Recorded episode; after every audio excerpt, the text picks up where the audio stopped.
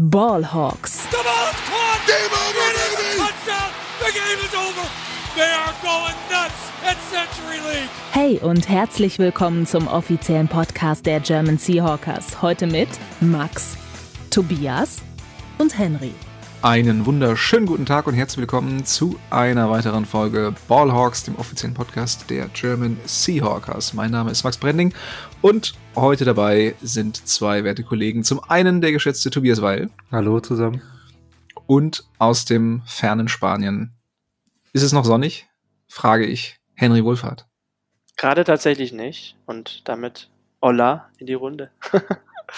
Buenos dias, Senora. Ja, das war ähm, ein unglaublich frustrierendes Spiel des Seahawks gegen die Cincinnati Bengals. Darüber werden wir heute mit euch reden und äh, insbesondere die Frage stellen, woran hat es hier liegen, dass die Seahawks hier tatsächlich dieses Spiel verlieren ähm, und ja, jetzt 3 zu 2 stehen, immer noch kein Weltuntergang, aber trotzdem werden wir das heute mal einordnen, wie gut sind die Seahawks wirklich, war dieser Härtetest richtungsweisend und ähm, ja, was war da los mit der, besonders mit der Offensive?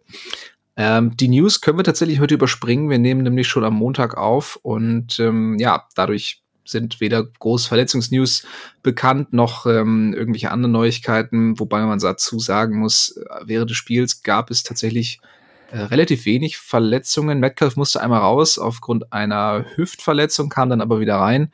Also ich glaube, das hält sich tatsächlich auch äh, insgesamt im Laufe der Woche äh, sehr an Grenzen, was die Verletzung angeht. Da sind wir ja aus den letzten Wochen anderes gewohnt aber darf auf jeden Fall auch mal sein. Äh, vielleicht könnt ihr mal kurzes Feedback geben, was euch lieber ist, dass die Folge möglichst schnell rauskommt äh, oder dass wir zumindest schon mal so ein paar Infos äh, geben können. Also je nachdem, ähm, ja, können wir dann eben schauen, ob wir montags oder dienstags aufnehmen. Aber meist müssen wir eh schauen, wie es gerade irgendwie zeitlich passt. Von daher äh, würde mich aber trotzdem interessieren, was euch da lieber ist, die Aktualität oder möglicherweise noch ein paar mehr äh, Informationen zu Verletzungen etc. Gut, so viel zum Palaver äh, zu Beginn. Dann würde ich sagen, steigen wir mal direkt rein in die Rückschau des Spiels der Seahawks gegen die Bengals. Let's Talk Turkey. Der Rückblick. Und hier möchte ich äh, direkt einmal in die Runde abgeben und äh, bitte um ein ganz allgemeines Statement. Äh, was war da gestern los? Wie orten wir dieses Spiel ein? Ähm, wie ging es euch dabei? Wir haben es ja alle live sehen können. Ähm, Tobi, fang du gerne mal an. Wie waren so deine, wie war so deine Gefühlslage? Ja, man muss sagen, ich bin eigentlich ganz froh, dass wir diese selbst auferlegte 24-Stunden-Regel haben, die auch manche NFL-Teams äh, so ähm, nutzen, dass man einfach 24 Stunden nicht über das Spiel redet, weil ich glaube, der Podcast wäre gestern Abend noch mal gehöriges Stück anders irgendwie ausgefallen ja. als als äh, jetzt nach einer, ja nach ein bisschen Schlaf und ähm, ein bisschen sacken lassen. Ich muss sagen, also dieser ganz große Frust der ist jetzt bei mir gar nicht mehr da, der war aber auch gestern nicht da. Also einfach, es war eher so ein, so ein gewisser ja, Ärger darüber, dass man äh, so viele Chancen ungenutzt gelassen hat gegen ein Team der Bengals, was jetzt auch nicht wirklich ähm, ja, furchterregend war. Also nach dem äh, eher mäßigen Saisonstart der Bengals äh, haben sie ja gegen die Cardinals, wo man immer noch nicht so richtig weiß, was das für ein Team ist. Wir spielen nächste Woche gegen sie ist er meistens ein unangenehmer Gegner. Das äh, kriegt der neue Headcoach zumindest hin, aber das ist natürlich qualitativ äh, auch eher am unteren Drittel der NFL anzusiedeln. Und da hatten die Bengals so ein bisschen, ja, ähm, ihr, ihren kleinen Breakout, hat man zumindest gedacht, aber ähm, ja, sie haben gestern auch vor allem in der Offensive ähm, wieder eigentlich nicht gut gespielt, ähm, genau wie die Seahawks in der die erst, das erste Viertel, das da, da dachte ich, da wird ein ähm, gehöriger Shootout werden. Und danach kam ja auch von beiden Offensivreihen relativ wenig.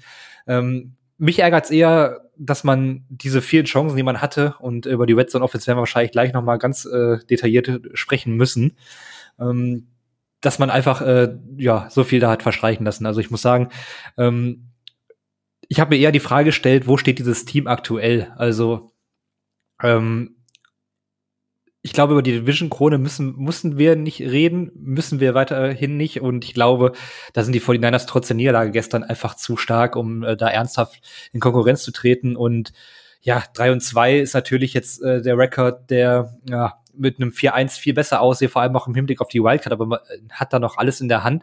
Und ich glaube, ähm, man hat letztes Jahr ja so ein bisschen die Erwartungen übertroffen.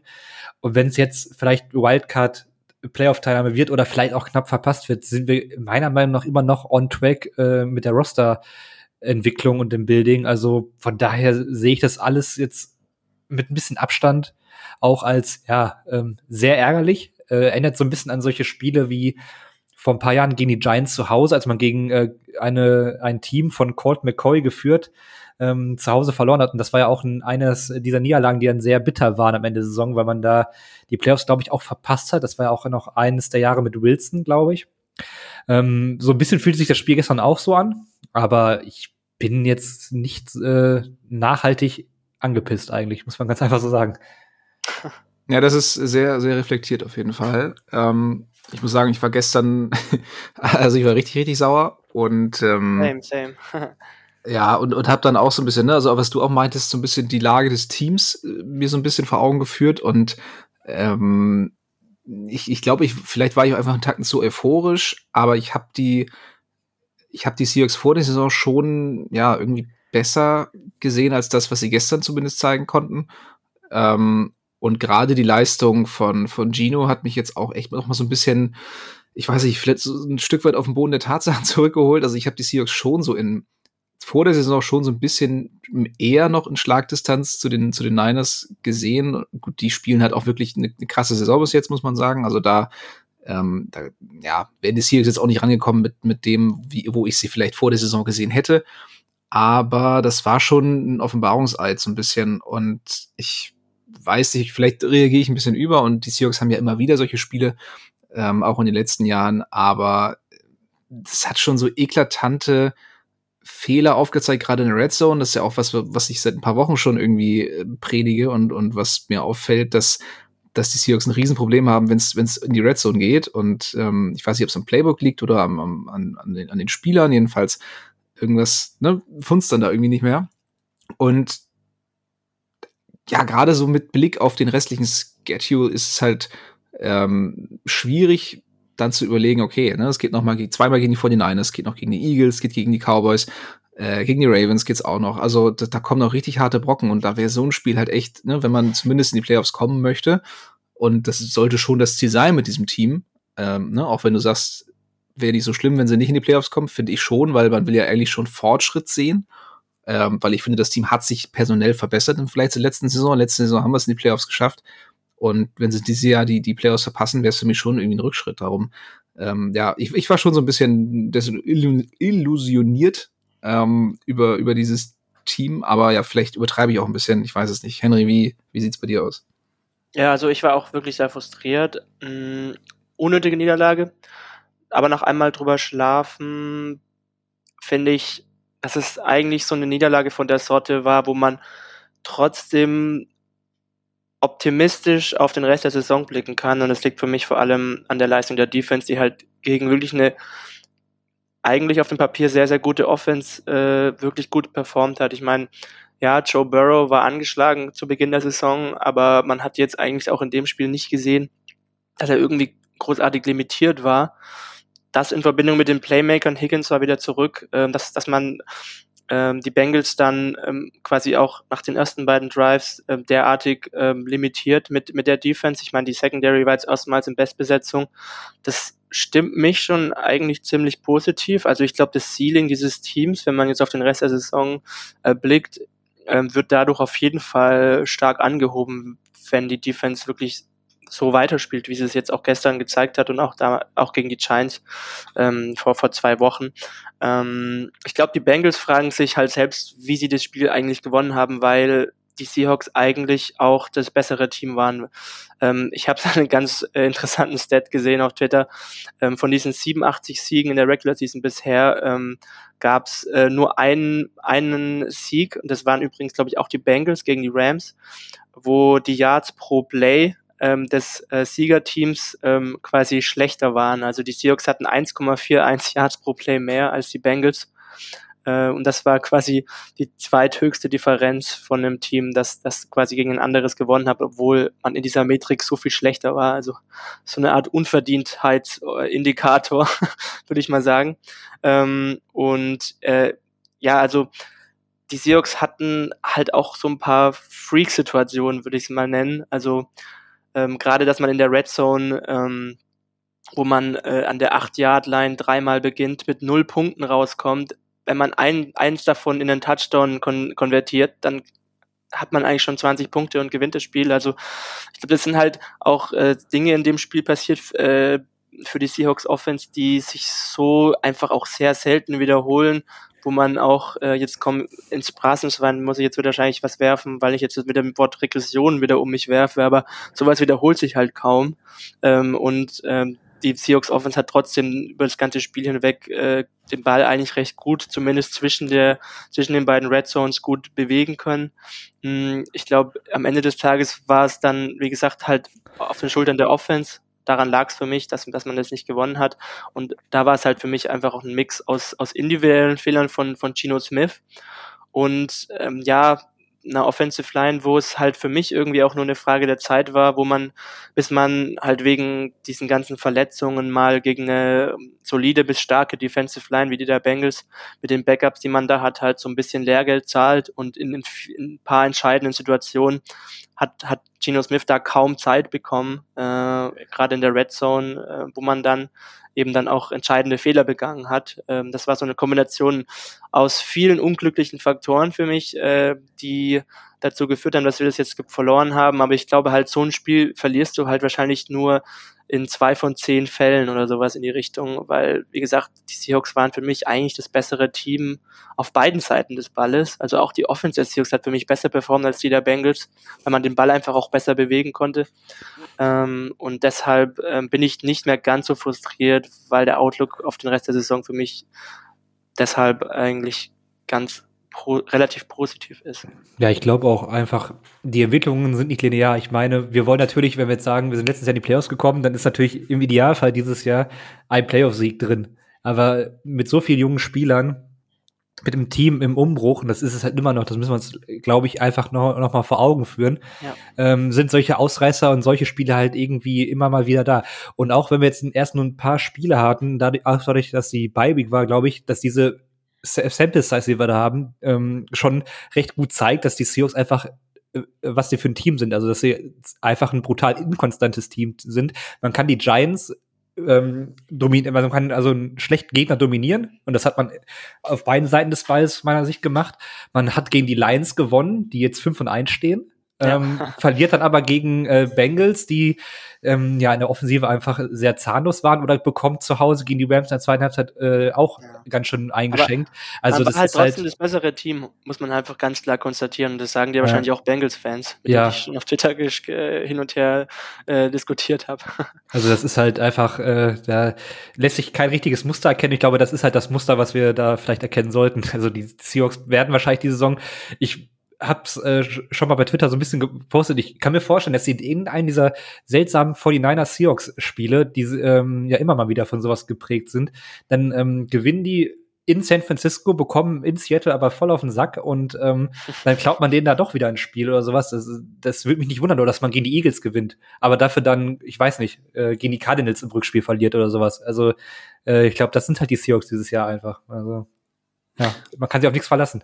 Wobei man sich generell, glaube ich, auch zu Beginn der Saison in der gesamten NFL auf wenig verlassen kann, wenn man sich mal anschaut, was da gestern für Ergebnisse äh, passiert sind, dass die 49ers das Ding verlieren, dass die Bills zum Beispiel als, ich glaube, 14,5 äh, Punkte Favorit gerade so einen Sieg rausgrinden oder die Eagles dann ihr Spiel verlieren. Also wir wissen meistens auch, weil es auch so wenige Regular Season Spiele äh, sind, nicht so richtig, wie gut die Teams eigentlich sind. Also gerade wenn man auch auf nächste Woche blickt, ich weiß immer noch nicht genau, wie gut die Cardinals sind, muss ich ganz ehrlich sagen, oder wie gut die Rams wirklich sind. Also das gibt's, glaub, es ist, glaube ich, so ein, so ein Problem gerade in der NFL, dass man irgendwie immer Schwierigkeiten hat einzuschätzen, wie gut die Teams halt wirklich sind. Ne? Ja. Ja, dann lass uns das Ganze mal ein bisschen ähm, strukturierter durchgehen und wir beginnen wie immer mit der Offensive und da natürlich mit dem Quarterback. Äh, Geno Smith, wir haben ihn eben schon kurz angerissen, Er hatte ein eher glückloses Spiel, kann man glaube ich sagen. Ähm, hat ganz gut produziert, was Yards angeht. Also 27 Pässe sind angekommen für 323 Yards, allerdings kein Touchdown, dafür zwei Interceptions. Ähm, und zumindest einer geht auch auf jeden Fall auf seine Kappe, als er versucht hat, äh, Jackson Smith und Jigba in der Endzone zu bedienen. Der Ball kam zu kurz und äh, ja, wurde abgefangen. Der andere Ball, ähm, ja, Metcalf läuft seine Route nicht, nicht zu Ende. Das war, ich weiß nicht, ob es eine, Misscommunication war oder Metcalf da tatsächlich einfach lustlos gesagt hat, naja, komm. Ähm, ich ich weiß es, glaube ich. Ähm, Metcalf meinte, glaube ich, Postgame, dass er das Gefühl hatte, dass ähm, Cam Taylor Britt, der übrigens ihn komplett kalt gestellt hat in diesem Spiel, dass er quasi die Route schon für ihn gelaufen ist und er hatte irgendwie das Gefühl, dass er, wenn er in den Scramble-Modus geht, dass Gino Smith ihn dann nicht bedient, weil er hatte halt das Gefühl, wenn er jetzt nach innen bricht, dass, dass Cam Taylor Britt sowieso die Route für ihn läuft und dann wahrscheinlich für den Pick geht. Das ah. war so sein Gedankengang, glaube ich. Aber ja, Gino Smith hatte halt gedacht, dass, dass Metcalf das zu Ende läuft, geht halt null auf Gino für mich, aber halt komplett. Ja gut, aber selbst wenn, also ne. Es wäre also trotzdem es wär, riskanter, es wäre ein riskanter. Ja, blinder Wurf einfach, weil ja. ne, er hatte war ja offensichtlich nicht frei. Er hatte, er hatte, auch die Inside Leverage, äh, Cam Taylor Britt in dem Moment. Ja. Also es wäre auf jeden Fall eng also geworden. Also vielleicht, wenn Metcalf die Route zu Ende gelaufen wäre, dann hätte er vielleicht noch irgendwie eine Incompletion forcen ja. können. Also ähm, oder oder Cam Taylor Britt hätte nicht äh, versuchen können, einfach so frei da äh, zum Ball zu springen. Das war ja auch ein gutes Play von ihm, muss man sagen. Aber es ist natürlich ärgerlich, gerade weil, weil das Play ähm, aus einer Interception der Bengals resultierte und die Seahawks da eigentlich gerade Oberwasser hatten. Die Defense hatte sich den Ball geholt. Ähm, und ja, die Offense äh, kann eben erneut nichts draus machen. Und ähm, ja, die Interception, die Richtung Jackson Smith und Jigba ging, das war, da kann man wenig sagen. Das war einfach ein schlechter Wurf. Also ähm, unterworfen ja. halt, ne? Genau, ja. Und auch insgesamt, ähm, ja, wir haben die Red Zone, die Offense angesprochen. Das, ähm, ich weiß nicht, so richtig analysieren konnten wir es jetzt noch nicht, äh, ob es irgendwie ein Ding von, von schlechten äh, Routenkonzepten ist oder ähm, ich habe ich hab bei Twitter schon irgendwie gelesen, dass, dass die Seahawks einfach zu viele Yards auf der, äh, zu wenig Yards auf der Catch Waffen haben, wie so ein, wie so ein Amon Ra St. Brown, der, ah. ähm, der dann einfach mal auch mal einen Tackle bricht oder, oder Leute aussteigen lässt, ähm, und den, und den Ball dann eben aus, aus etwas höherer Entfernung mal in die Endzone trägt, ähm, damit die Seahawks nicht jedes Mal wirklich äh, irgendwie an der 15 stehen und dann direkt den, den Shot in die Endzone äh, versuchen müssen, ähm, weil in der Red Zone ist schon auffällig, finde ich, dass selten, ähm, also dass die Seahawks es selten schaffen, sich, sich freizulaufen. Und die Touchdowns, die die Seahawks in der Red Zone ähm, erreicht haben, waren meist Läufe aus, aus sehr kurzer Distanz. Also dass Walker ja. dann irgendwie aus ein oder zwei Yards ähm, ja, eben, eben reinrennt. Also ich habe diese Saison noch weh, es gab wenig ähm, Touchdown-Würfe aus kurzer Distanz in die Endzone. Ich hätte gerne so einen, so einen Brad Coleman Breakdown zur Red Zone Offense der Seahawks, bevor ich ja. da so einen richtig qualifizierten Tag dazu abgeben kann. Aber ich habe auch das Gefühl, dass da irgendwie von den Routen her die Kreativität fehlt. Gestern in dem Spiel jetzt spezifisch wurde halt aber auch die Offensive Line komplett, gerade in der Red Zone immer wieder komplett dominiert. Also sechs von den 13 Quarterback-Hits, die kamen alle in der Red Zone, dann auch in diesen entscheidenden Situationen. Ähm, Trotzdem äh, muss da Gino Smith bei den Fourth Down äh, einfach den Ball mindestens in die Endzone werfen, mhm. ähm, wo man ihm vor allem aber auch, glaube ich, den Vorwurf machen kann. Das war eines seiner mieseren Plays gestern, wo er, glaube ich, ähm, in dem vorletzten Drive äh, mit First and Goal an der 8 startet und dann halt einen Sack äh, nimmt, so dass man halt für Second and Goal an der 20 halt hat. Also das, da, da kannst du den Sack halt einfach nicht nehmen. Er ist ja immer nur nach hinten gegangen. Also ja, ja, das, was Gino ja eigentlich gut kann, Movement in der Pocket, ne? Hier mal einen Schritt nach vorne, hier mal einen nach vorne, dann nach rechts, also dem Druck ausweichen. Das, das gab's eigentlich überhaupt nicht. Also er ist, ja. wenn dann da versucht, hat er versucht, nach hinten auszubrechen, was ja gegen die Lions schon mal unglaublich schief gegangen ist. Ähm, jetzt gegen die Bengals auch nicht gerade von Erfolg gekrönt war. Also irgendwie ähm, hatte Gino kein gutes Gefühl für den Druck, weil ja, irgendwann ist die O-Line auch ordentlich zusammengebrochen, äh, aber auch in manchen Situationen, gerade auch zum Ende hin, ne, ähm, ich glaube, das war sogar das, das Play oder eines, das letzte oder vorletzte Play, hätte er easy einen Schritt irgendwie nach vorne machen können. Äh, die Pocket war völlig frei in die Richtung. Stattdessen dreht er sich nach hinten und wird dann von drei Seiten auf einmal weggemacht. Also, ja. das haben wir von ihm auf jeden Fall schon besser gesehen. Das, das meine ich. Ja, wie gesagt, es war, es war kein, es war halt kein gutes Spiel von Tino Smith. Es war aber halt auch, glaube ich, kein Katastrophenspiel, wenn man halt sieht, wie er dann trotzdem den Ball äh, mit der Offense bis hin zur Red Zone halt bewegt hat. Ja, es waren auch wieder ähm, schöne Würfe dabei, keine Frage. Äh, ich habe auch, was mich überrascht hat tatsächlich, es waren sieben Pässe über 16 Yards äh, mit dabei, sieben Expl Explosive Plays sozusagen im Passing Game. Das war der zweithöchste Wert in der in der Liga, also ohne mhm. das Monday Night Game jetzt. Also das spricht halt auch dafür, dass man trotzdem in der Lage war, zumindest bis dahin dann eben äh, ja mit der Offense eben den Ball zu bewegen. Ähm, aber ne, wie gesagt, der hatte die ein oder anderen wirklich schlechten Plays dabei. Ich weiß nicht, wir können ja vielleicht auch noch über dieses eine auf Jackson Smith und Chickba äh, reden. Ich weiß gar nicht, wann das genau war, aber da hat er ihn halt auch, das ist halt ein äh, wenn man es jetzt über NFL-Fenster spricht, ist es halt wide open, dass der mhm. Jackson Smith Richtung Endzone äh, ähm, läuft. Es gibt dann einen Linebacker, der da unter der Route sozusagen lauert, aber wenn man den in den Lauf wirft, dann hat er eigentlich gar keine Chance, den Ball zu bekommen. Für einen Touchdown offen gewesen. Also da waren halt so ein paar Missed Opportunities einfach auch dabei. Ähm, aber ich weiß nicht, die, die Kritik vielleicht ist jetzt auch ein bisschen zu harsch für mich, gerade auf, auf Twitter zum Beispiel, was man zu Gino Smith liest, wenn man sich halt auch mal anschaut, was andere Quarterbacks dieses, diese Woche wieder fabriziert haben. Also Jalen Hurts oder auch Joe Burrow für, hat für mich eigentlich noch schlechter gespielt fast. Brock Purdy auch komplett eingeknickt gestern. Also das war irgendwie oh, generell komplett, komplett komisch, wie da manche Quarterbacks äh, performt haben. Aber ja, Tobi, was ist dein Take zu Gino Smith? Ja, also ich würde es wahrscheinlich auch wieder allgemeiner aufrollen wollen. Ähm, es ist ja die Frage, als was Gino jetzt? Ist es ein, brauchen wir einen Franchise-Quarterback? Ist es ein Top 5, Top 10 Quarterback? Dann ist er vielleicht die Saison bisher etwas unter den Erwartungen. Aber ähm, oder muss halt solche Spiele wie gestern dann besser spielen oder ähm, dann äh, bestimmte Würfe oder Situationen noch besser lösen. Aber ich glaube, in der aktuellen Situation des Kaders ist Gino eigentlich perfekt und ich glaube, mit dem Rest des Kaders haben wir einfach jetzt diese ähm, komfortable Situation, dass wir Gino auch gerne noch diese Saison zum Beispiel ganz entspannt evaluieren können und ähm, wenn sich dann jetzt dieser Trend aus der zweiten Saisonhälfte vom letzten Jahr jetzt so ein bisschen wieder fortsetzt, dann weißt du vielleicht, okay, ähm, er ist ein solider bis teilweise ein überdurchschnittlicher NFL-Quarterback, aber er ist halt keine der Top-Riege. Da muss man vielleicht sagen, im nächsten Draft geht man ähm, vielleicht auf Quarterback oder ähm, ja, macht sonst was. Ich weiß nicht, über Free Agent wird es wahrscheinlich nicht regeln. Das muss wahrscheinlich schon ähm, Rookie werden.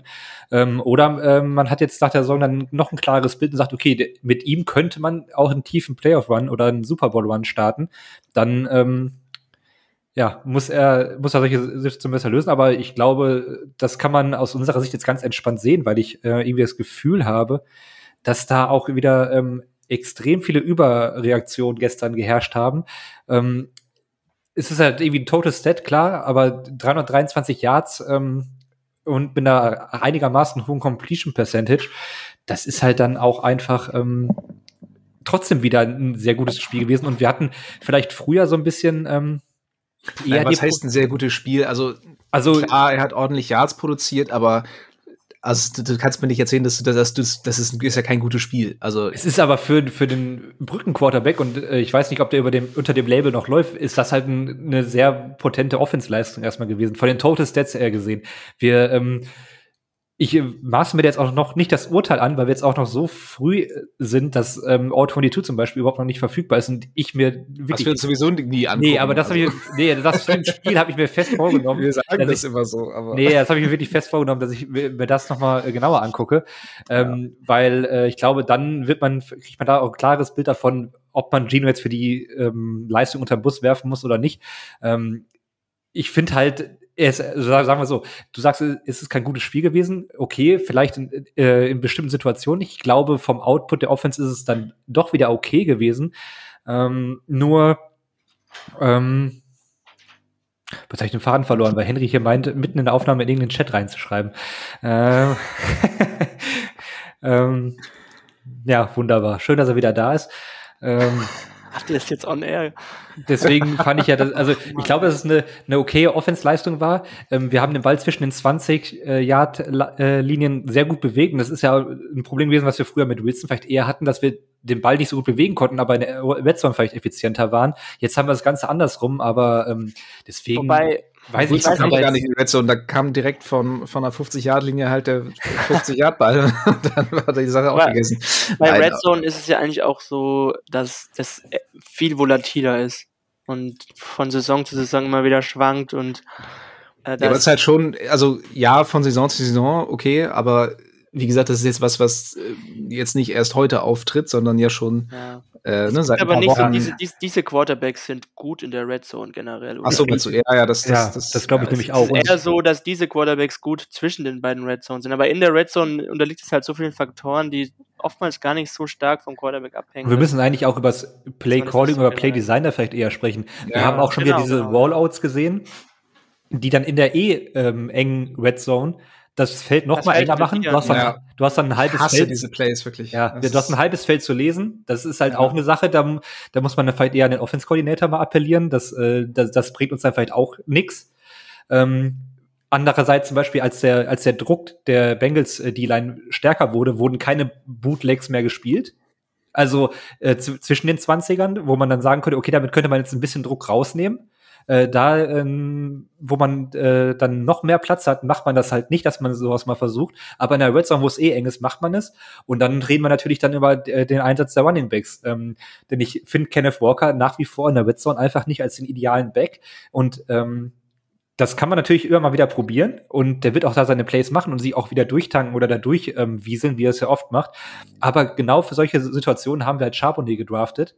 Und ähm, man hat ja schon teilweise gesehen, wie er durch Leute durchrennt. Ähm, ich verweise da nur aufs äh, Penta-Spiel.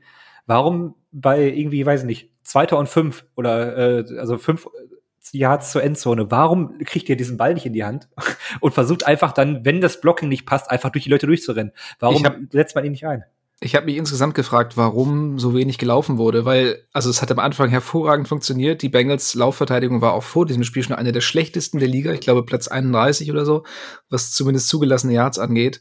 Und auch ganz am Anfang, also im ersten Drive, ist Walker da durch wie ein warmes Messer durch Butter. Also das war ähm, geradezu einfach. Ähm, und da ist es mir dann im Endeffekt auch egal, ob das Walker oder Chabonnet macht, aber man hätte, dass ich das nochmal sage, aber man hätte auch einfach das Laufspiel etablieren müssen. Nein, nicht, nicht, weh, oder? Ja, nicht etablieren, aber einfach weiter stärker nutzen. Also, ne, warum, warum was aufgeben, was funktioniert? Also, ja. ich finde, irgendwann hat man einfach aufgehört zu laufen und, und nur noch gepasst, auch als es, ähm, klar, irgendwann lagen sie dann zurück, mit, aber auch nur mit sieben Punkten. Also, ist jetzt auch nicht so, ähm, dass, äh, dass da irgendwie, ähm, ne, dass das Ergebnis da ein, das, das, das, das Gebot war, dann irgendwie nur noch, nur noch zu passen. Von daher ähm, habe ich das nicht ganz verstanden, warum man das Laufspiel da so schnell äh, ad acta gelegt hat. Also Walker sah am Anfang richtig gut aus, ähm, sehr, sehr spritzig, auch ähm, die Leute da ausgetanzt. Also äh, gefällt mir diese Saison tatsächlich deutlich besser als letzte Saison, hat auch eine bessere, bessere Vision, finde ich, ähm, als er sie letzte Saison hatte. Und ja, aber auch Chabonnet ähm, hat sieht, sieht zu wenig Snaps, sehe ich auch so. Er hat ja 90% der Snaps gemacht, Ken Walker, ne? Das ist schon krass. Ja, ja, ja. Viel, fast viel, also ich zu viel für meinen Geschmack, auch wenn er nicht, nicht, nicht so schlecht gespielt hat, aber ich, ich bin da auch bei Tobi, also in manchen Situationen ist, glaube ich, Charbonnet der passendere Back. Ne? Ja, und wenn wir über 90% äh, Snapshare reden, dann reden wir auch über müde Beine am Ende des Tages. Ist halt ja. einfach so. Es ist halt immer so, man sagt das immer so salopp äh, dahin, aber wenn er so viele Snaps auf dem Feld steht, ist er einfach platt. Ich weiß gar nicht, warum wir einen Zweitrunden äh, Running Back im äh, Kader haben, wenn wir ihn dann nicht nutzen, um ihn, um im Walker zu entlasten. Also dann, oh. das hilft ihm, ihm ja auch, um beispielsweise in der Red Zone, wenn er vielleicht jetzt nicht ähm, körperlich der Stärkste ist, aber dann durch Spritzigkeit dann da vielleicht sich durchsetzt, mit etwas frischeren Beinen. Ja, wer weiß, vielleicht hätte das ja auch schon geholfen. Absolut, ja. Also da ich erstens ja, stimme ich total zu. Wenn man so einen Zweitrunden-Pick dafür aufopfert, ähm, dann sollte man ihn auch ein bisschen stärker einbinden. Aber insgesamt, warum man da so schnell vom Laufspiel weggegangen ist, ähm, kann ich nicht nachvollziehen. Und klar, in manchen Situationen, äh, wenn du in der Red Zone dann, äh, keine Ahnung, so ein First and Goal dann irgendwie an der 10, dann musst du nicht laufen. Ähm, völlig okay. Aber gerade wenn du dann irgendwie schon mal ein bisschen näher dran bist, ähm, dann ist es vielleicht auch manchmal risikofreierer Weg und, und wenn du gegen den Defense spielst, die den Lauf nicht gut verteidigen kann, ja, dann pounde den Scheißball da einfach rein und ähm, ja. Haben sie irgendwie, weiß ich auch nicht. Hatten sie keine Lust drauf. Aber nochmal extra Lob an Walker. Der Catch, ähm, der One-Handed Catch äh, war, war sehr, sehr schön anzusehen. Ja, definitiv. Äh, ja, wollen wir zu den Receivern kommen? DK Metcalf. Oh, das wird spannend. Mit ähm, 10 Targets, also tatsächlich relativ häufig gesucht, allerdings nur vier Receptions für nice 69 Yards. Ähm, fiel, dann, fiel dann eher so ein bisschen durch seine ähm, äh, ja, durch, durch sein aggressives Pushen von Cam Taylor Britt auf. Äh, ist jetzt auch nicht das erste Mal in dieser Saison, auch nicht das erste Mehr Mal dazu findet ihr in der Recap auf der Ja. Bestimmt Ja. von- Jonas wahrscheinlich, oder? Ja, ja, nee, das war tatsächlich Thomas, Ah, der, okay. der geschrieben hat. Okay. Ähm, ja, also das, ob das, dass er da jetzt irgendwie ähm, ne, ein böser Player ist und mich tot, ist mir tatsächlich relativ egal. Mir geht's dann einfach nur darum, dass es für die Seahawks in dem Moment ärgerlich ist, die, die Flagge zu bekommen, die Strafe zu bekommen ähm, und dass er sich da so ja, provozieren lässt einfach und dadurch äh, nicht seine volle Leistung äh, abrufen kann. Das ist das, was mich stört. Ähm, ich meine, Seine Erklärung war ja eine etwas andere. ja, Ich kauf sie auch nicht. Ich kauf sie auch kein bisschen ab. Ich, ich sag's nur irgendwie äh, Chronistenpflicht so ein bisschen. Er hat ja Meine- gesagt, er hat die, ähm, den Pfiff nicht gehört, 40 Yards downfield und äh, wollte halt den Block machen. Ähm, vielleicht ist es einfach auch nur so ein bisschen, ähm, ja, ich, ich sichere mir hier ähm, mein Geld und muss keine Strafe zahlen, wenn ich so einen Quatsch erzähle. Also ich, ich kauf's auch überhaupt nicht ab. Ähm, mich nervt, mich nervt diese Undiszipliniertheit auch, weil ich weiß nicht, also äh, irgendwo ist halt Football auch dieser ultimative Teamsport, wo du mit so einer Kacke auch einfach dein Team komplett runterziehst. Andererseits ist Fußball, äh, Fußball, Football auch ein extrem brutaler Sport und wenn man sich diese Zweikämpfe mal anguckt, jedes verdammte Play, bist du da irgendwie in irgendeinem Körperkontakt, kriegst immer einen mit. Also es wundert mich eigentlich, dass viel, äh, dass es so selten passiert, dass äh, vor allem Wide Receiver und Cornerbacks sich da ähm, behakeln und äh, ja. das ist das eine und ähm, dann muss man auch, äh, ja, da kann, kann ich eigentlich nur den Kopf schütteln und schmunzeln. Ich weiß es nicht, was man dann teilweise lesen muss, ähm, dass ja zum Beispiel ein DK Metcalf mal dringend zu einer Therapie müsste und so weiter. Das sind halt so Dinger, wo ich mir denke, das ist dann wieder ähm, die ganz hässliche Fratze des Phantoms, die dann wieder meinen muss, sie äh, dreht jetzt hier komplett frei, weil die Seahawks mal wieder ein Spiel verloren haben und äh, müssen so eine Kacke völlig ungefiltert einfach ins Internet blasen und damit einfach auch super auf den Sack gehen. Und das sieht man dann manchmal auch so Leute, die dann ähm, ihre Kampagnen ja nicht nur ähm, einmal irgendwie posten, sondern dann wird jeder Seahawks-Post genommen und das auch nochmal drunter gesetzt, weil man hat ja so eine wichtige Meinung und man ähm, hat ja auch äh, so viel Expertise, dass man ja auch, unge- Rundumschlag dass man halt dass Ja, man halt das- denkt, man genau. muss, sein, man muss seinen Scheiß auch in die ganze Welt absondern. Das Internet ist für solche Sachen, sollte man das Internet einfach rückbauen, weil kein Mensch will das lesen. Und vor allem arbeitet man an eurem Schriftbild, wenn er so eine Scheiße schon verbreitet. Also da, da, da, da platzt mir manchmal echt alles.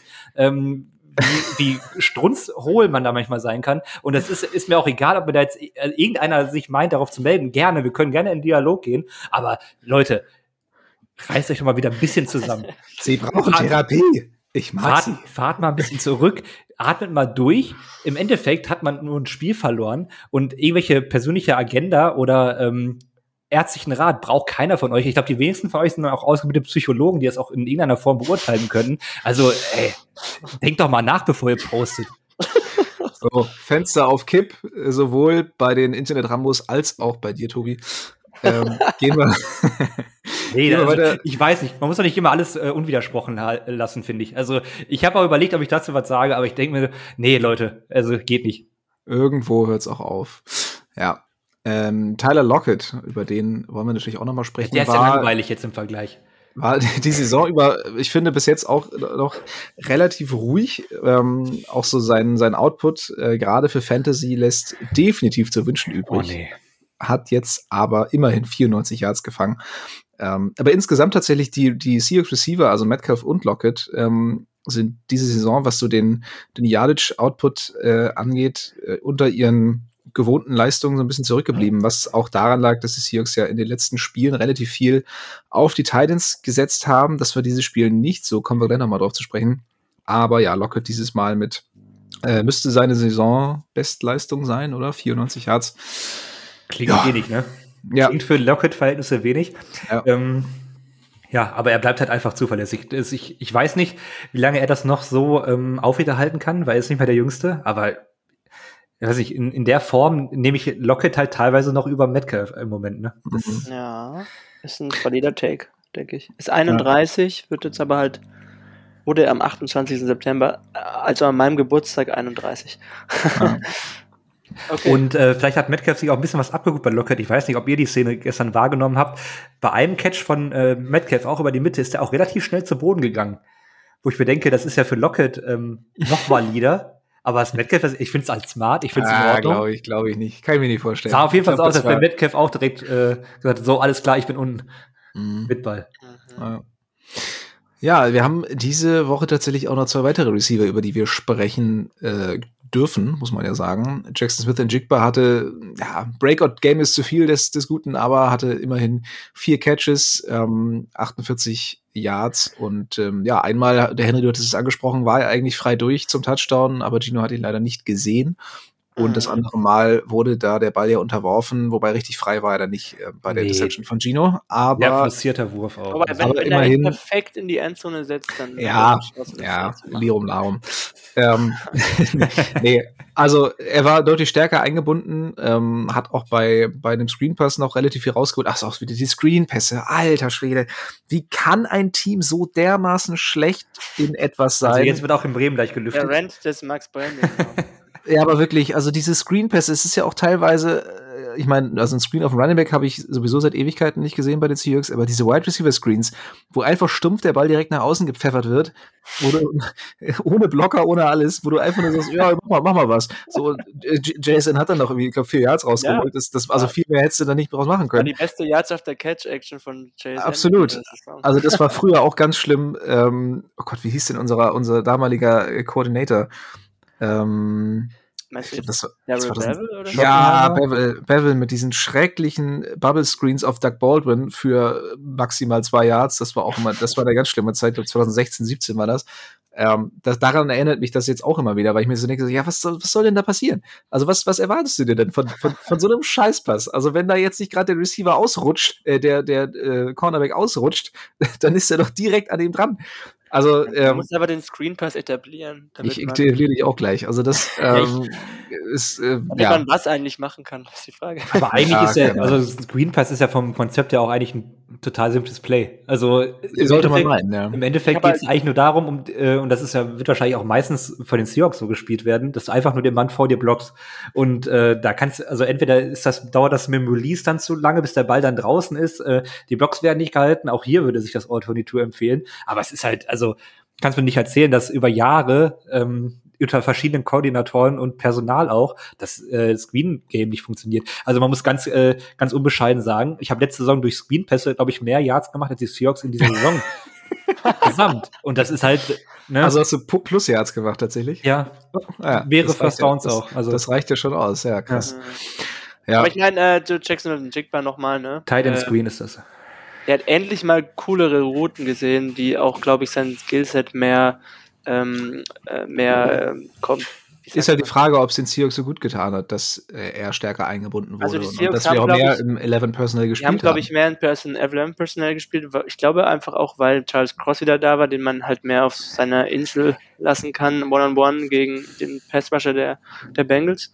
Ähm, ja, war es gut oder nicht? Weiß ich jetzt nicht, ob es der Offense gut getan hat. Also ich meine, die, die 12, die 12 Personell ähm, Packages, beziehungsweise auch 13 Personell, also mit drei Tight Ends, die waren halt wirklich super gut, super effizient bis jetzt für die Seahawks. Ich glaube, da Ja. die effizienteste äh, Offense in diesen Personell-Groupings in der ganzen Liga. Also ja, Ja, das gerade diese Struktur das- der, der, der Bootlegs und so, das hat ja immer, das Ja. waren immer sichere Anspielstationen für Gino und genau das, Das hat ihm, finde ich, ganz ja. oft gefehlt. Also, Ich, ne, er, er stand da ja teilweise mit unglaublich viel Zeit und ähm, hatte ja, also die Offensive Line hat ja nicht, ne, wenn das so rüberkam, die hat ja nicht die ganze Zeit schlecht gespielt. Die hatten am Gino teilweise irgendwie fünf, sechs, sieben Sekunden Zeit gegeben, aber er hat einfach keinen, keinen freien Mann gefunden. ich mein, Also, aber wenn man jetzt nur im Vakuum das betrachtet, was für Routen Smith und Schickbar bekommen hat, das waren halt Routen, wo man, wo er zumindest auch die Chance hatte, dass es halt effiziente Routen sein können für diese Offense über die Mhm. Über die Mitte. Ähm, es hätten auch irgendwie statt 4 für 48 jetzt halt auch 5 für, für, für 74 und ein Touchdown sein können, wenn Gino Smith den halt wirft. Mhm. Deswegen äh, war es grundsätzlich für mich positiv, dass man ihm halt mal wirklich diese Routen gegeben hat, wo man, wo er auch wirklich auch gut ausgesehen hat mal. Ja, aber da kommen wir nicht richtig zusammen, glaube ich. Also, selbst wenn Charles Cross da ist, ähm, Also eure, eure Kritik ist einfach, dass, dass, Ja. dass, dass man lieber in diesen 12 Person, lass uns stärken mal diese 12 Personal Group. Ja, dass, Ja. Man, dass man nicht die Struktur opfert, nur um einen Spieler, so, so, hoch man ihn auch gepickt hat, äh, irgendwie Nee, stärker, zwanghaft stärker einzubinden.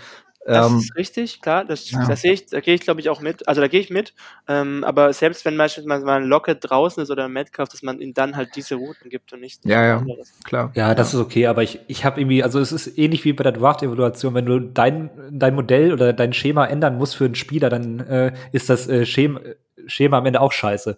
Und äh, wenn du jetzt meinst, du musst deinen First-Round-Pick besser einbinden und opferst dafür eigentlich eine Stärke deines Teams im, in dem Moment, ähm, bin ich da nicht sonderlich glücklich drüber, weil wir haben halt diese, also wir haben jetzt keine Elite-Titan-Truppe, wir haben darüber jetzt auch oft genug schon gesprochen, aber wir haben ähm, da eine, eine ganz gute Gruppe, die in, in dem Scheme auch sehr gut ausgesehen hat und wenn man jetzt ja, äh, man hat es ja auch krass gesehen bei dem bei der Interception von Gino auf, ähm, wo er Smith in Jigba gesucht hat.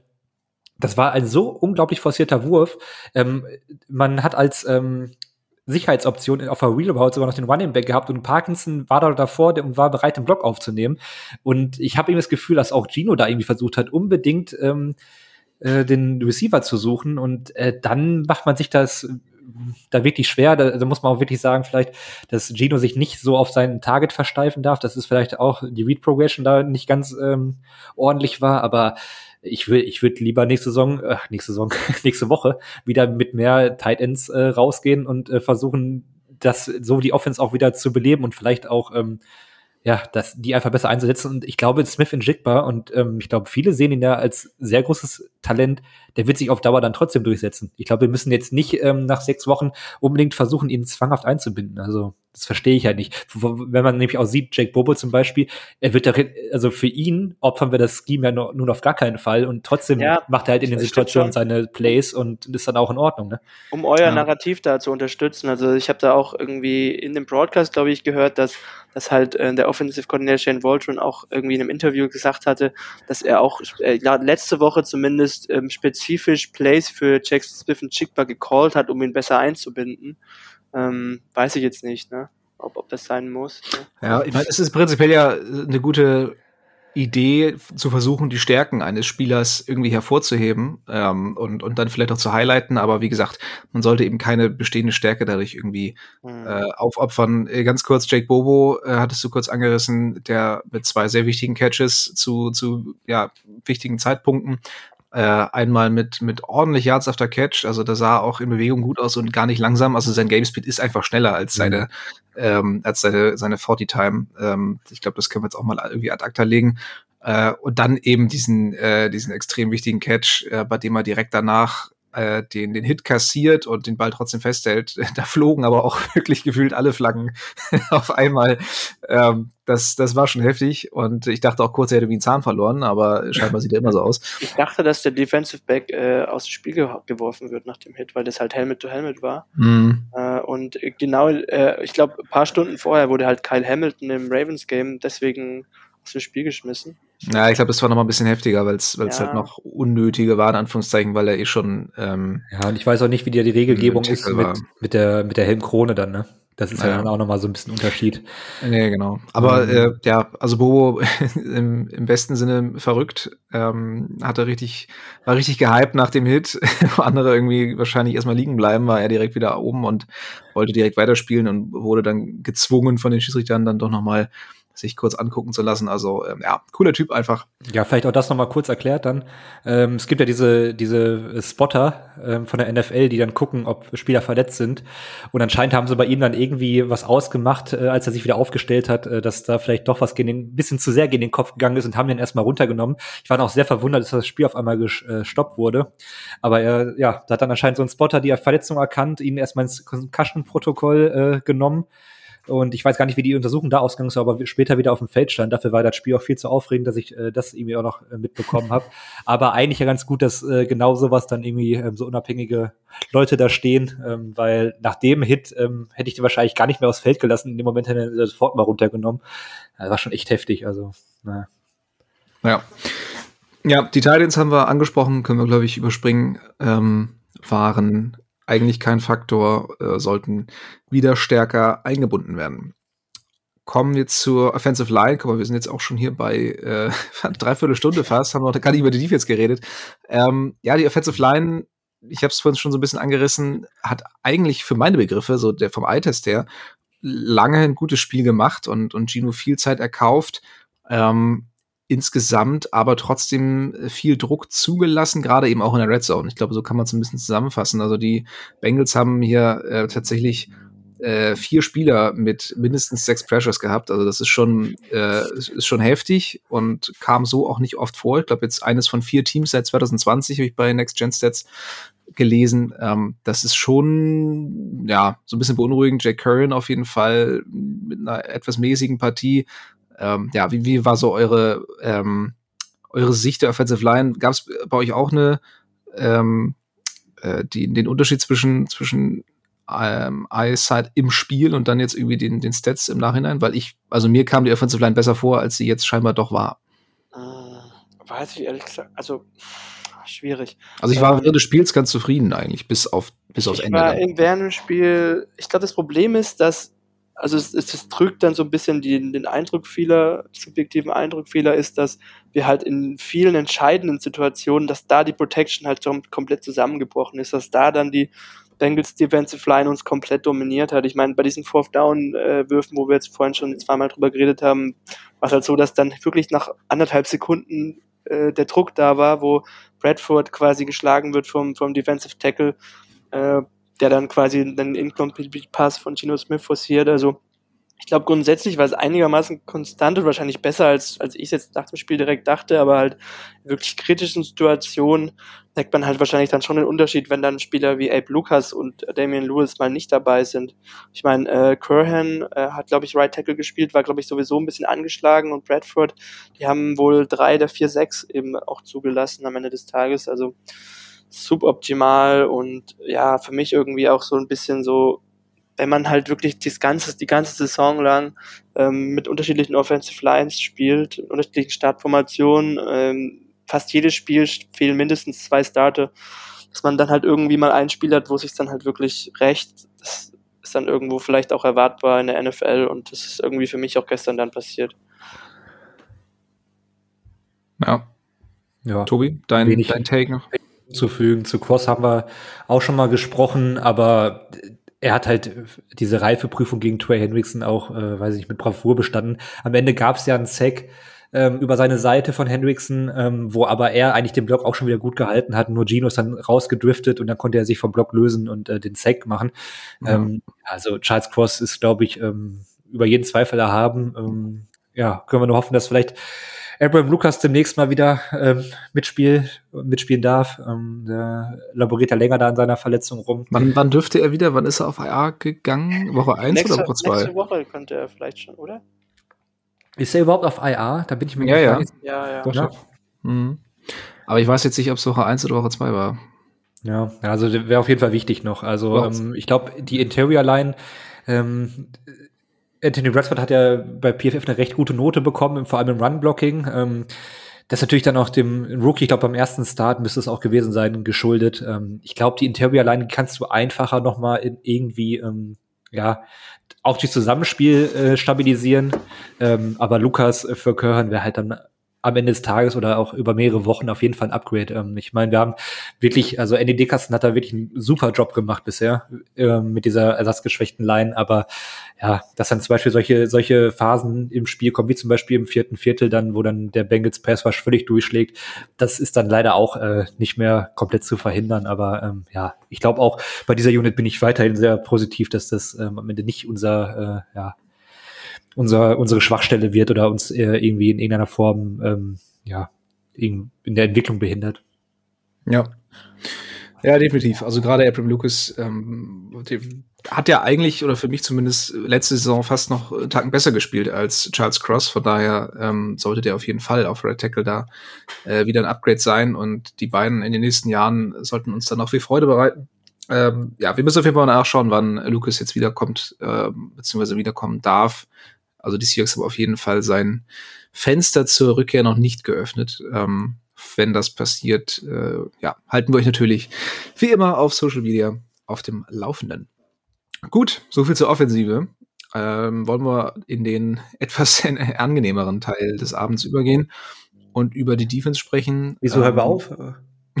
ja, echt so. äh, mal eben hier die Playstation anschmeißen. Ähm, nee, genau. Also Defensive Line ähm, den Lauf wieder gut verteidigt. Ähm, ich glaube, die, ähm, die Bengals bei 3,1 Yard pro Lauf gehalten. Hier und da immer mal wieder ähm, kurz Lücken gehabt, in denen dann irgendwie mal wieder 5, 6 Yards ähm, durchkamen, aber insgesamt wieder sehr, sehr solide über die ganze Saison schon. Wir haben es ja schon mehrmals angesprochen, ist mittlerweile echt eine, eine Stärke dieses Teams. Ähm, der Pass Rush, was, was, wie habt ihr den gesehen? Ja, also es war kein Giant-Spiel.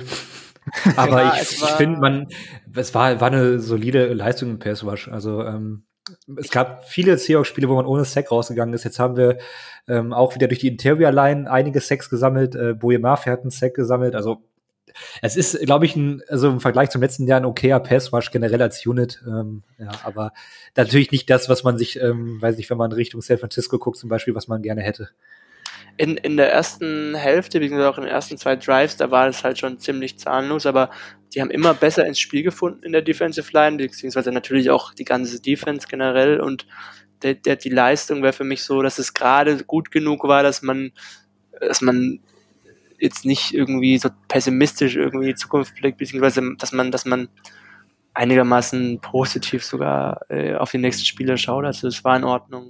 Ja, ich glaube auch. Pack mal dein Mikro ein bisschen, ein bisschen weiter weg vom, vom Mund, Henry. Ich glaube, das ist wieder so ein bisschen, ja. bisschen übersteuert gerade. Ich glaube auch, dass die ähm, Bengals, äh, vor allem im ersten Viertel mit diesem Quick-Passing-Game, haben sie auch dem Pass überhaupt gar keine Chance zur Entfaltung ja. gegeben. Also da, also da habe ich auch gedacht, wenn die das jetzt den ganzen äh, Tag durchziehen, dann haben wir ein ganz großes Problem, weil mhm. wir da in der Coverage auch nicht wirklich glänzen und der Pass kommt halt in zwei Sekunden dann einfach nicht an. Also kannst Wobei du nichts machen. Echt schwierig ist. Also ganzes Spiel lang so viel Kurzpassgrütze mhm. rauszuhauen und damit dann irgendwie konstant Drives aufs Feld zu bringen. Ja, also die Jimmy Garoppolo. Das ist der richtige Jimmy Garoppolo Offense. Ja. ja. Tom Brady kann das, aber sonst können es nicht so viele. Ah, Tom Brady. Da müssen wir doch mal kurz einen Fantasy-Exkurs machen. Ich musste diese Woche weniger aus meinem Dynasty-Team schmeißen, weil Cooper Cup wieder kam. Äh, ja, oh. Ruhe und Frieden, mein Gott. Ja, aber also ich, für, für, für, Cup, für Cup macht man das, glaube ich, noch am, am ja, ehesten ganz gerne. Ja, stell dir mal vor, ich hätte da irgend so einen Waiver-Spinner da aufgesammelt und hätte dafür ja, Brady ja. gedroht. Ja, äh, zum Beispiel diesen, diesen Versager von äh, Cardinals Rookie, den ich hier für 23 Fab aufgenommen habe und dann kriegt er hier irgendwie, keine Ahnung, sechs Läufe oder so. Also da dachte ich mir auch, äh, wollte mich eigentlich. Sechs Läufe und von Max Brenning ein Einlauf noch. ja, oh Gott. ja, ja, aber kommen wir zurück zum Real Football und reden wir über schlechte Coverage. Bobby Wagner mit ähm, einer Leistung. Grüße an Jonas an der Stelle. Ja. Äh, ja, Bobby Wagner ähm, ist nicht der allerjüngste, hat auch einfach nicht mehr oder hat auch nicht die Physis, äh, um, also auch in seinen besten Jahren ähm, hatte er nie den Körperbau, um, um, um einem Taylor Boyd irgendwie über mehrere Yards äh, hinterher zu rennen und, und an ihm dran zu bleiben. Das kann man, glaube ich, auch nicht verlangen. Das ist dann auch vielleicht eine Frage der, der Coverage, äh, der, der Zonenverteidigung, die da nicht ganz läuft. Das war jedenfalls mehrmals so, dass man das Gefühl hatte, irgendwie ähm, stimmt da was nicht so richtig in der, in der Abstimmung, wie wenn, wenn Bobby Wagner, wie gesagt, da einen T. Higgins oder einen Tyler Boyd über, über zu, zu lange Zeit ähm, verteidigen muss. Jamal Adams sah auch einmal ein bisschen merkwürdig aus, da wo er stand, und da kamen dann tatsächlich einige Completions zustande, die ähm, ja in den Situationen, ich glaube, es waren sogar beide Male Third Downs, äh, der Defense auf jeden Fall wehgetan haben, die den Drive der Bengals verlängert haben.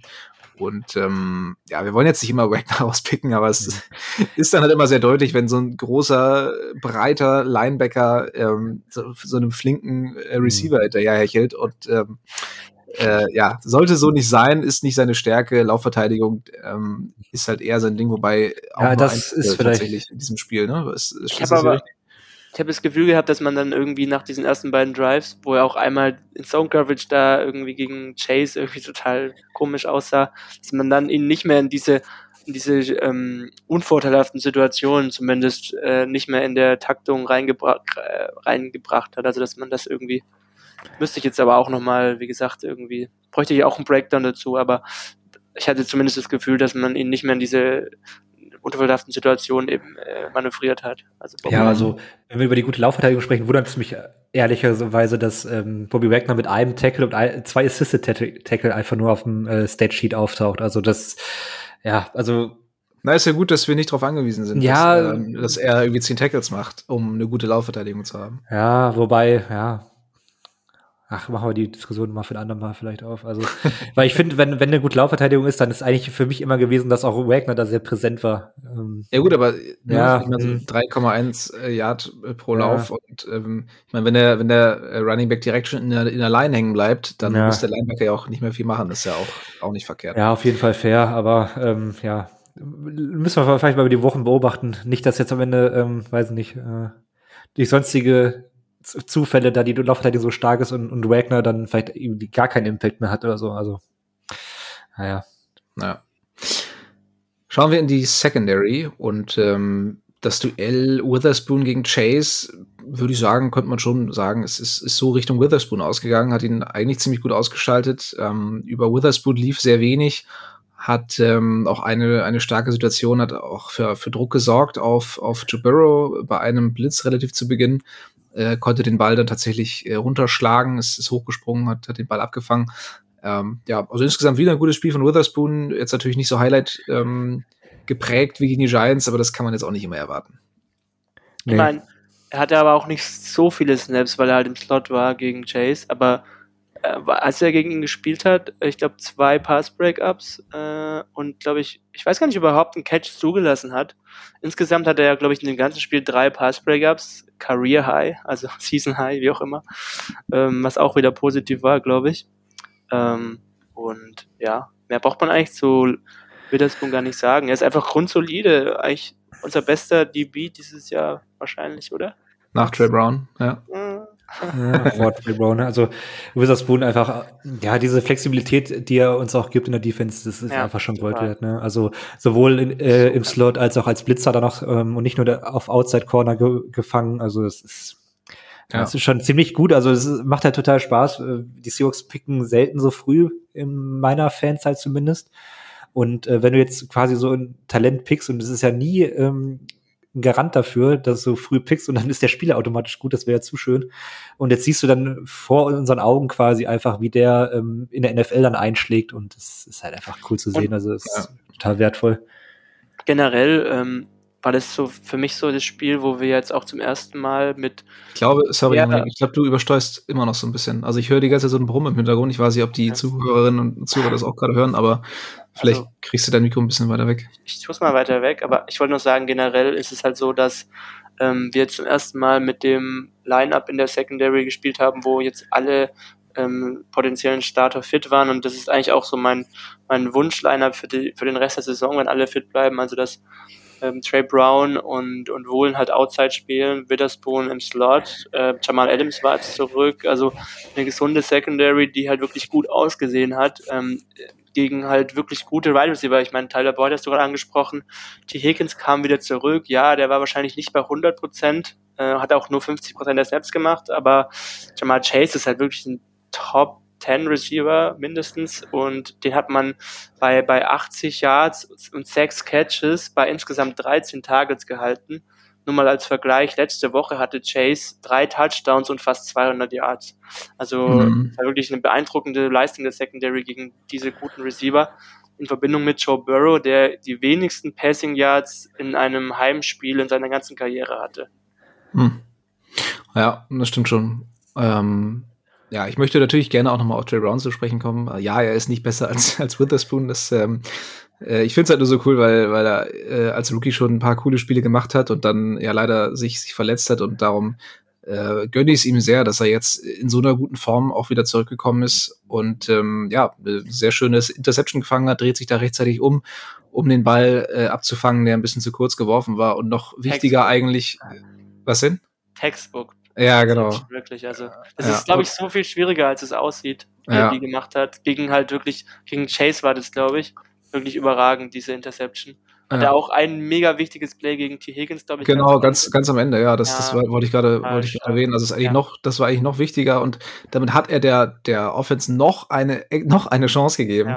Äh, dass sie die am Ende dann wieder nicht verwursten konnte, ist was anderes. Aber ähm, da habe ich dann auch noch mal richtig Hoffnung geschöpft, weil ich dachte so, okay, noch so ein geniales Play. Also es kam da wirklich noch mal äh, ja, mit, mit, den, mit den Armen äh, zwischen, zwischen die Arme von Higgins und, und hat den Ball da in der Luft noch irgendwie verteidigt bekommen und ihm aus der Hand geschlagen. Also das war ganz, ganz stark. Und ja, ähm, das war der erste kriegt da eine Flagge für und war schon völlig schockiert. Mhm. Äh, aber es war dann eine Pass Interference gegen, gegen die Offense, glaube ich. Ne? Ja, also das war neben der Interception einfach perfekt. Also du, der hat die ganze Zeit Kontakt zum Gegenspieler.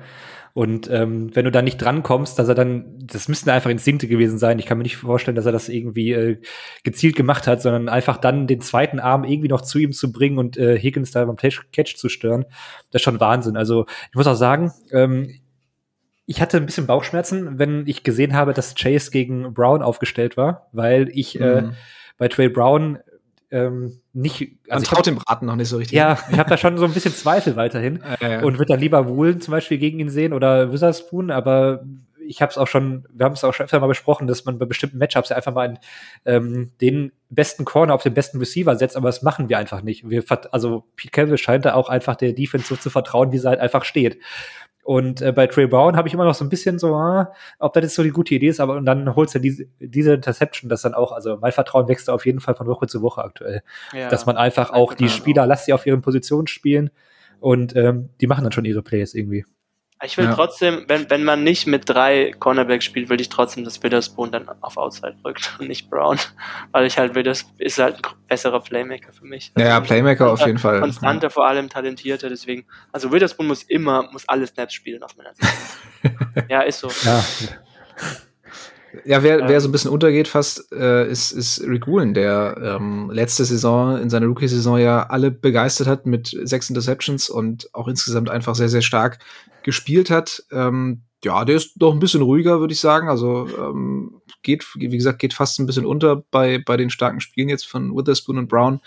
Ähm, ist das was, was euch so ein bisschen Sorgen macht, dass, dass er dem, dem Spiel in dieser Saison noch nicht so richtig seinen Stempel aufdrücken konnte? Oder ähm, ich meine, wenn man nicht über Cornerback spricht, muss, muss das ja auch nicht immer schlecht sein. Das kann ja auch einfach heißen, dass sie ihren Job machen und nicht so viel getargetet werden. Aber ich hatte zum Teil das Gefühl, dass, dass Woolen so ein bisschen vorsichtiger spielt, also weniger aggressiv auf jeden Fall. Teilweise lässt er Catches fast schon so ein bisschen fahrlässig zu, um dann zumindest das sichere Tackle zu machen, statt direkt auf den Ball zu gehen. Ähm, ist mir zumindest ein, zwei Mal aufgefallen gestern.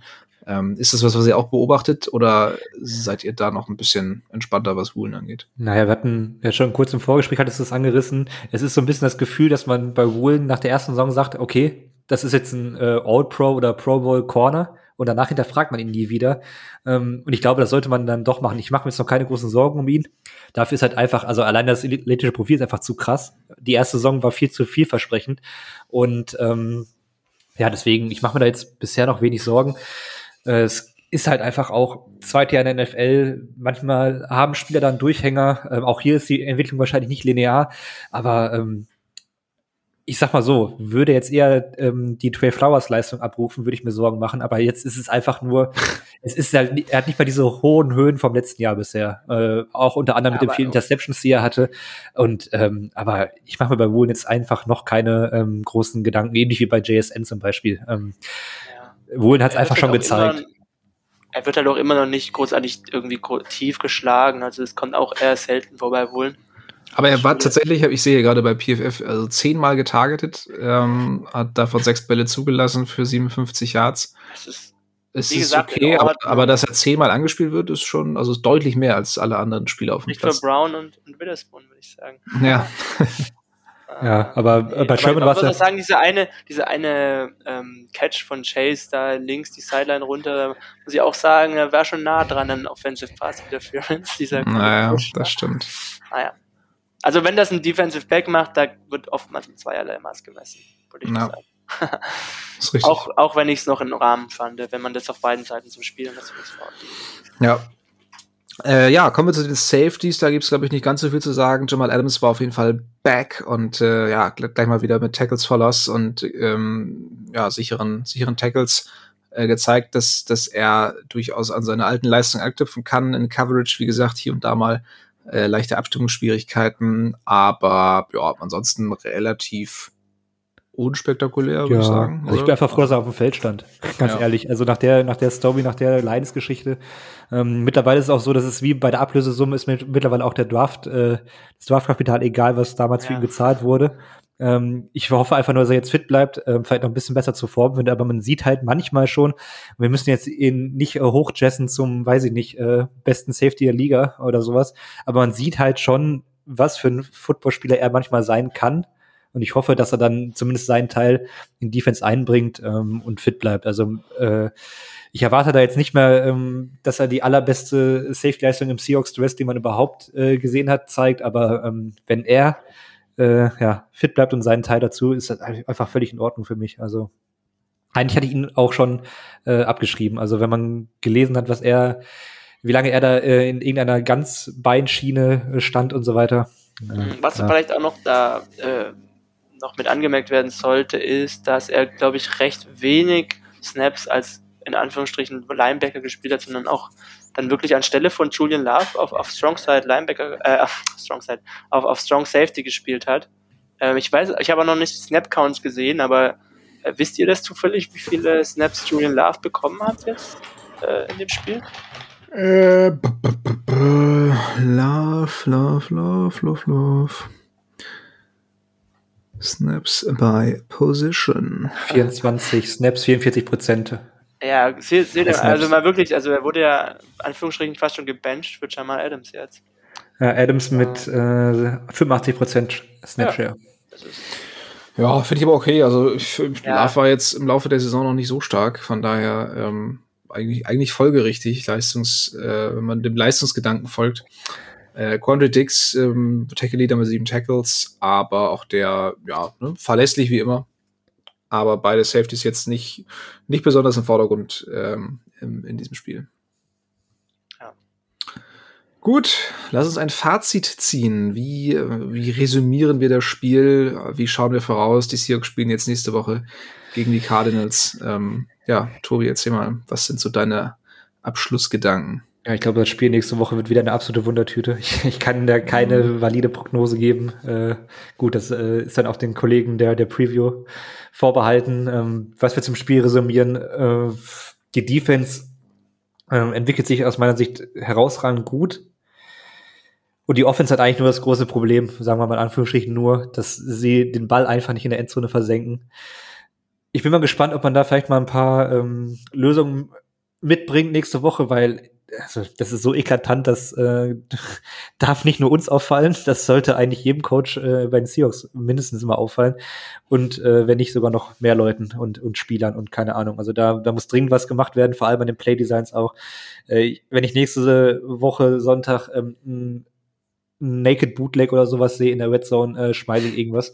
Also ich, ich hoffe, dass man da nicht mehr so stumpf ist oder dass man wirklich vielleicht in sechs Charbonnet einfach mal reinlaufen lässt. Also und ähm, ja. Vor allem nächste, ja, bei mir wird auch ganz schlimm nächste Woche. Ich bin beim Frühshoppen äh, Sonntag, Sonntagmorgen. Äh, das heißt, ich werde dann hier angetrunken mindestens mal äh, vor dem Fernseher sitzen. Ja, und das Hildhofer dann- Weinfest hast du ausgeschlagen. Also ich werde hier langsam.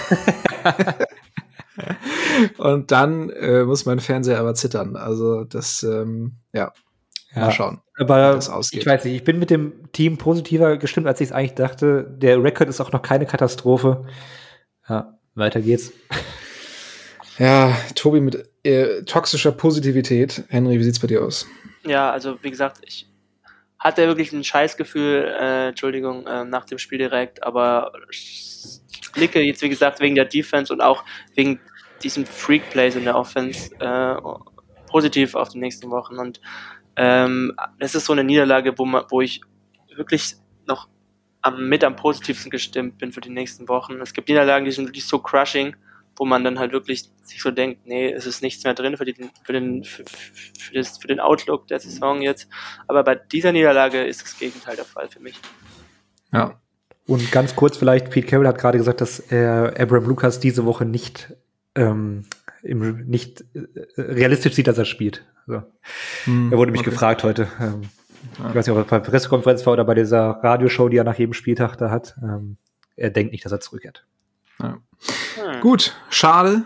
Freuen sich die Passwasher der Cardinals. Ähm, mir fällt Wer? tatsächlich kein Name ein.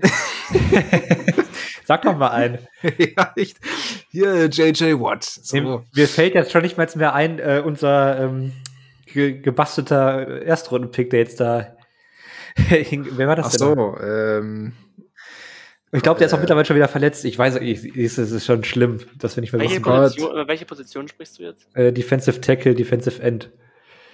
Ich glaube, ich weiß, wen du meinst. LJ Collier? ja, Ja. genau, ja. Der wird Ja, ein ja. paar sechs. Äh, eins- Na, warte mal, ich glaube, der ist sogar verletzt. Ähm, Ah, okay. ja, natürlich. vor vier So. Wochen, der braucht eine OP. Naja. Armer Kerl. Gut, so viel zum Spiel und ähm, jetzt packen wir noch mal eine Rubrik aus, die äh, wir schon eine Weile nicht mehr benutzt haben. They are blowing the roof off this place. Von 12s für 12s, unsere Fanclub News. Die Mitgliederversammlung der German Seahawkers fand statt und zwar am 14.10. in Braunschweig. Und ja, vielleicht mal so ein ganz kleines, ähm, ganz kleine Zusammenfassung. Die ausführliche Version gibt's äh, ab, ab jetzt, wenn ihr diese Folge hört, gibt es sie schon auf unserer Website. Äh, schaut da gerne einmal vorbei, wenn ihr eine ausführliche Version haben wollt, hier in aller Kürze.